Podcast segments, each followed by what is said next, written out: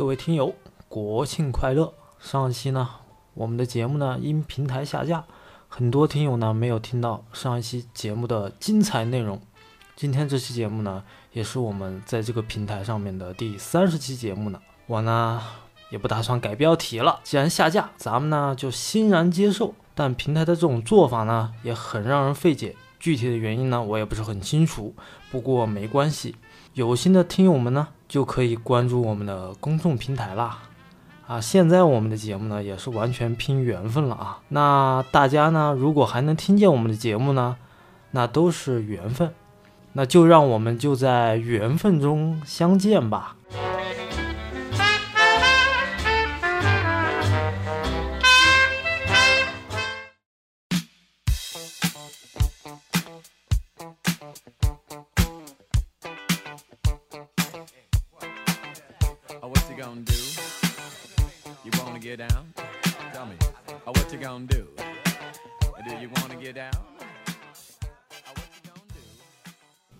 以下内容仅代表播主的个人观点，仅供参考。某些观点和内容也不做任何求证。收听时请自行判断和分析，包含成人内容，请在家长指导下进行收听。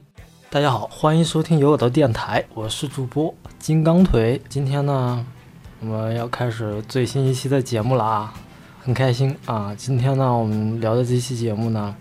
呃，我们聊聊人吧，啊，聊聊人，然后我们再聊聊车啊，然后最后呢，我们再聊聊梦想。大家估计今天听我说完这前面的三句话，大家认为肯定又是一波鸡汤文，对不对？不管怎么说，今天这期节目呢，我们就。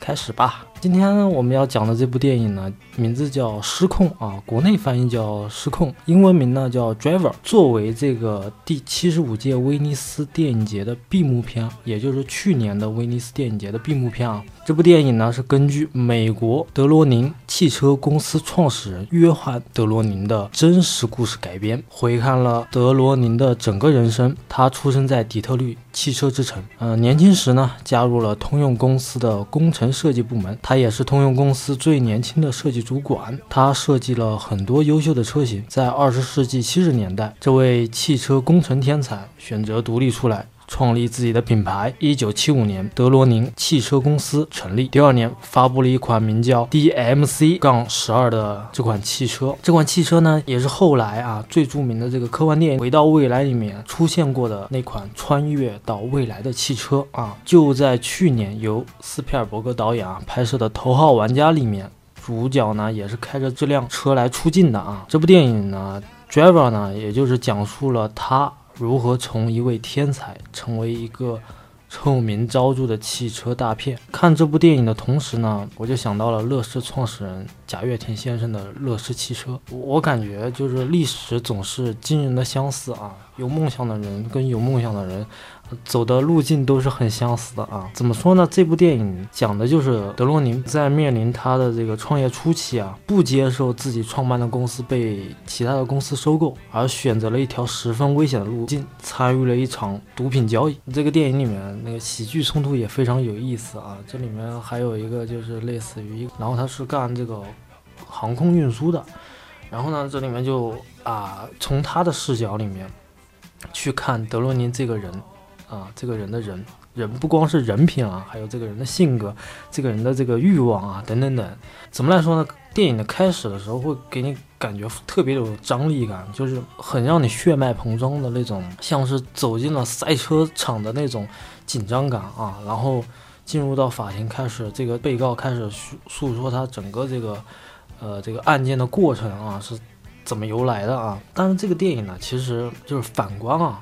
啊，因为我们今天这期节目呢，完全就是一个偏分享型，偏一个就是就我刚刚上面说的嘛，我们聊聊人 啊，聊聊车，再聊聊梦想，对吧？啊，就是整个这个电影让我感觉到，就是这个时代跟我们现在当今的这个时代有特别相似的地方。每个人都希望啊，什么我要成为一个成功人士，我创业如何如何，就是在德罗宁身上。我发现了我们社会当中的，包括我自己，都是小人物的内心中的冲突，渴望成功，希望成功，希望跟别人不一样，希望在别人面前成为焦点。但与此同时，转换回来，德罗宁这个人，他本身就是一个很优秀的汽车设计师，他是从一个俯视的角度去看待他所创立的公司的，而我们很多的现在的像我们的小人物在追逐我们所谓的引号梦想的开始，我们是不是追求就是认为金钱、美女、地位，这就是你人生所追求的这三大目标吗？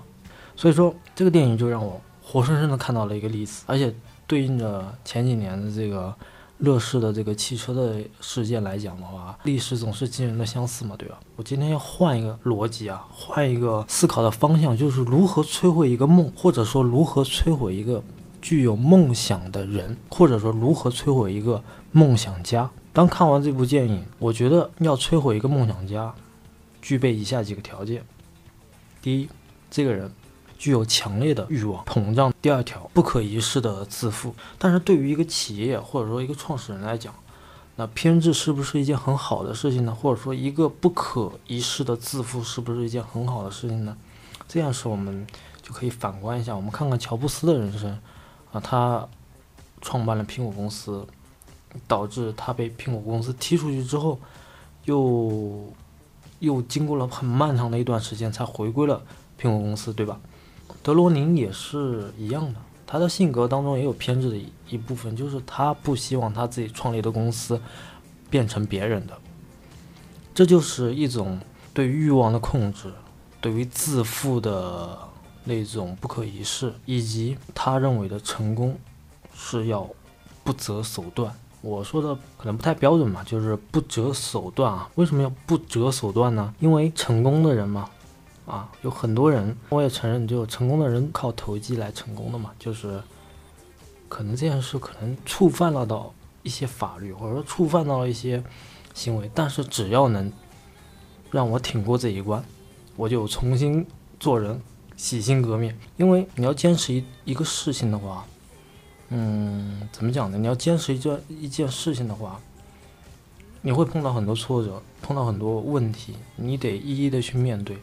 但是如果说你碰到问题，选择了一条不该属于你所谓成功的路径的那条选择的话，那你就得为那个不择手段的那条路去付出代价。这个电影对标我去年看了一部电影叫《登月第一人》啊，阿姆斯特朗。这部电影跟这跟这个我们今天要讲的这个失控就进行了很好的对标。同样是天才，呃，同样是。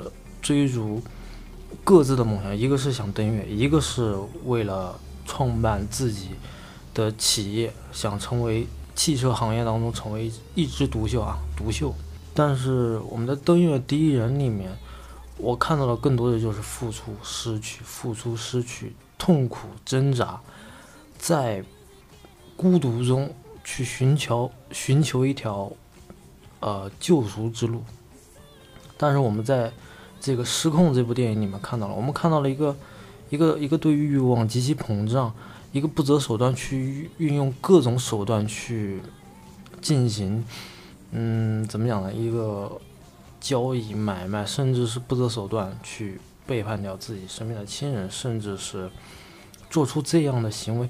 我们有时候看看是不是跟我们当下的环境又很相似呢？我们是不是为了某些所谓的成功，这个成功要加引号？所谓的梦想，这个梦想也要加引号，去做了一些不择手段的投机，甚至是投机主义的产生呢？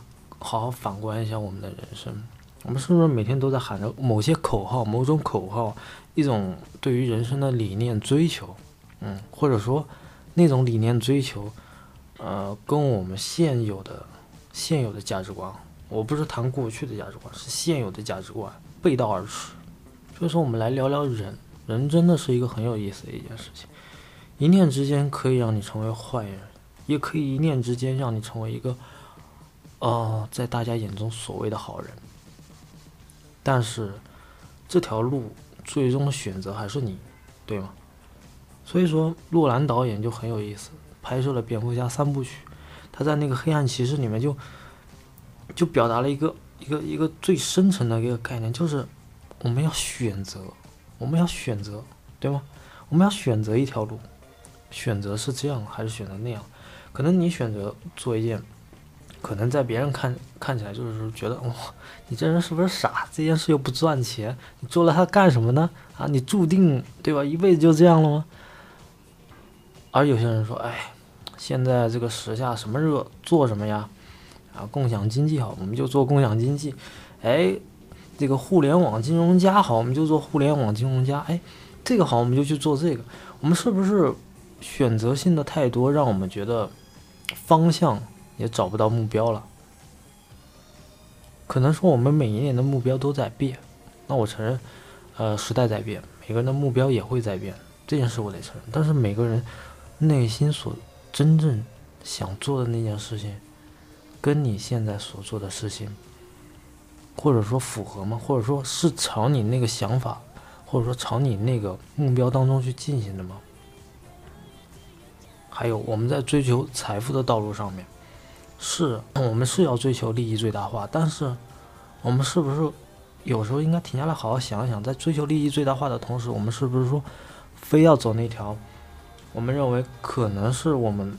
内心的道德上面受到谴责的那种那种路径，去做它吗？还是选择一条，我我就我就绕点绕点路，我就我就辛苦一点，把这个把这个问题解决了，我就辛苦一点，绕绕绕点路，还是说我们走一条所谓的捷径，让自己看起来看起来说，哎，我今年。这个二十几岁，你看我就能做到这样的一个位置，我就能做做成这样的一件事情，是不是看起来很很年轻？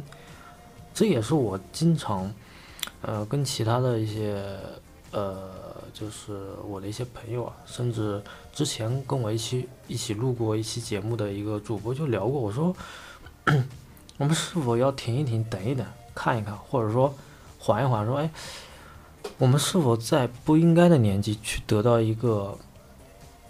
不属于你这个年纪的东西，我觉得，呃，年纪随着年纪阅历，你的这个知识的增长，包括一些事物的看法，会随着你这个年纪 加上你这个阅历啊，会觉得这个经验啊，就相对来说比较丰富一点嘛，对吧？嗯，会站在你这个年龄阶段的角度去看一些更远的事情，而不是。在小小的年纪，二十几岁，只是为了一个财富的追求。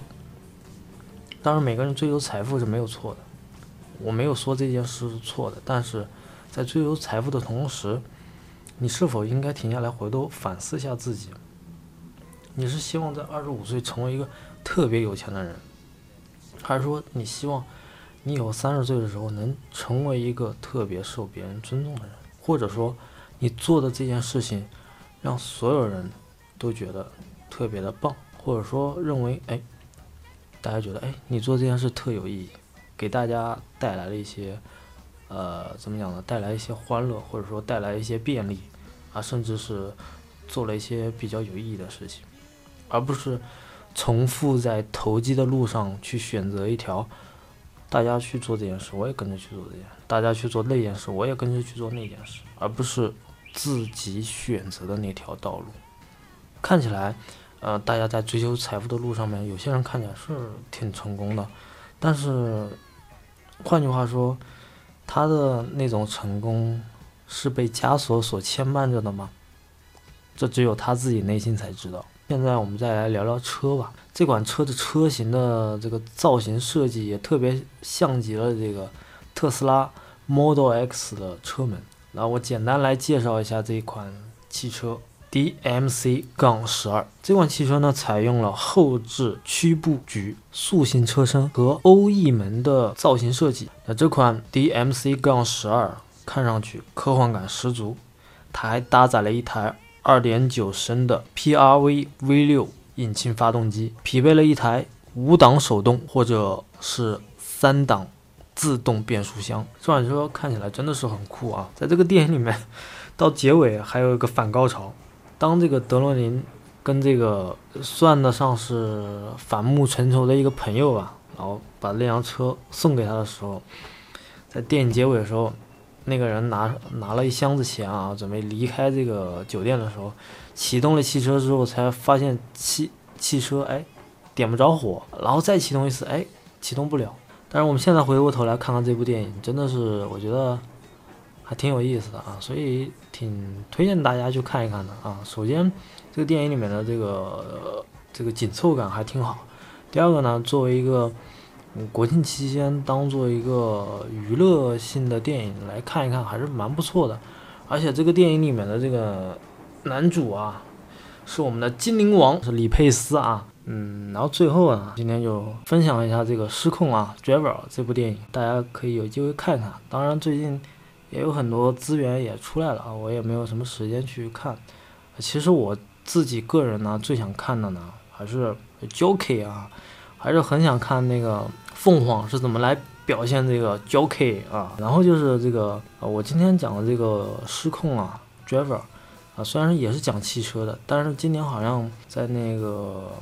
多伦多电影节也有也有一个跟汽车也有关系的，是那个马特·达蒙跟我们那个克里斯汀·贝尔、洛兰导演的三部曲《蝙蝠侠》，贝尔先生他们两个就共同拍了一部，也是跟汽车有关系的，叫《福特大战法拉利》。我发现我最近聊的这个话题都是跟工业啊。实业有关的这些东西啊，上期节目也聊的工厂嘛，对吧？美国工厂，对吧？我们今天聊的失控，又是跟这个汽车公司有关系的这么一个故事啊。我们今天这这期节目特别的反主流啊，反潮流啊。我们今天聊聊怎么摧毁一个梦想家的故事吧啊。然后我们今天节目就聊到这里，拜拜。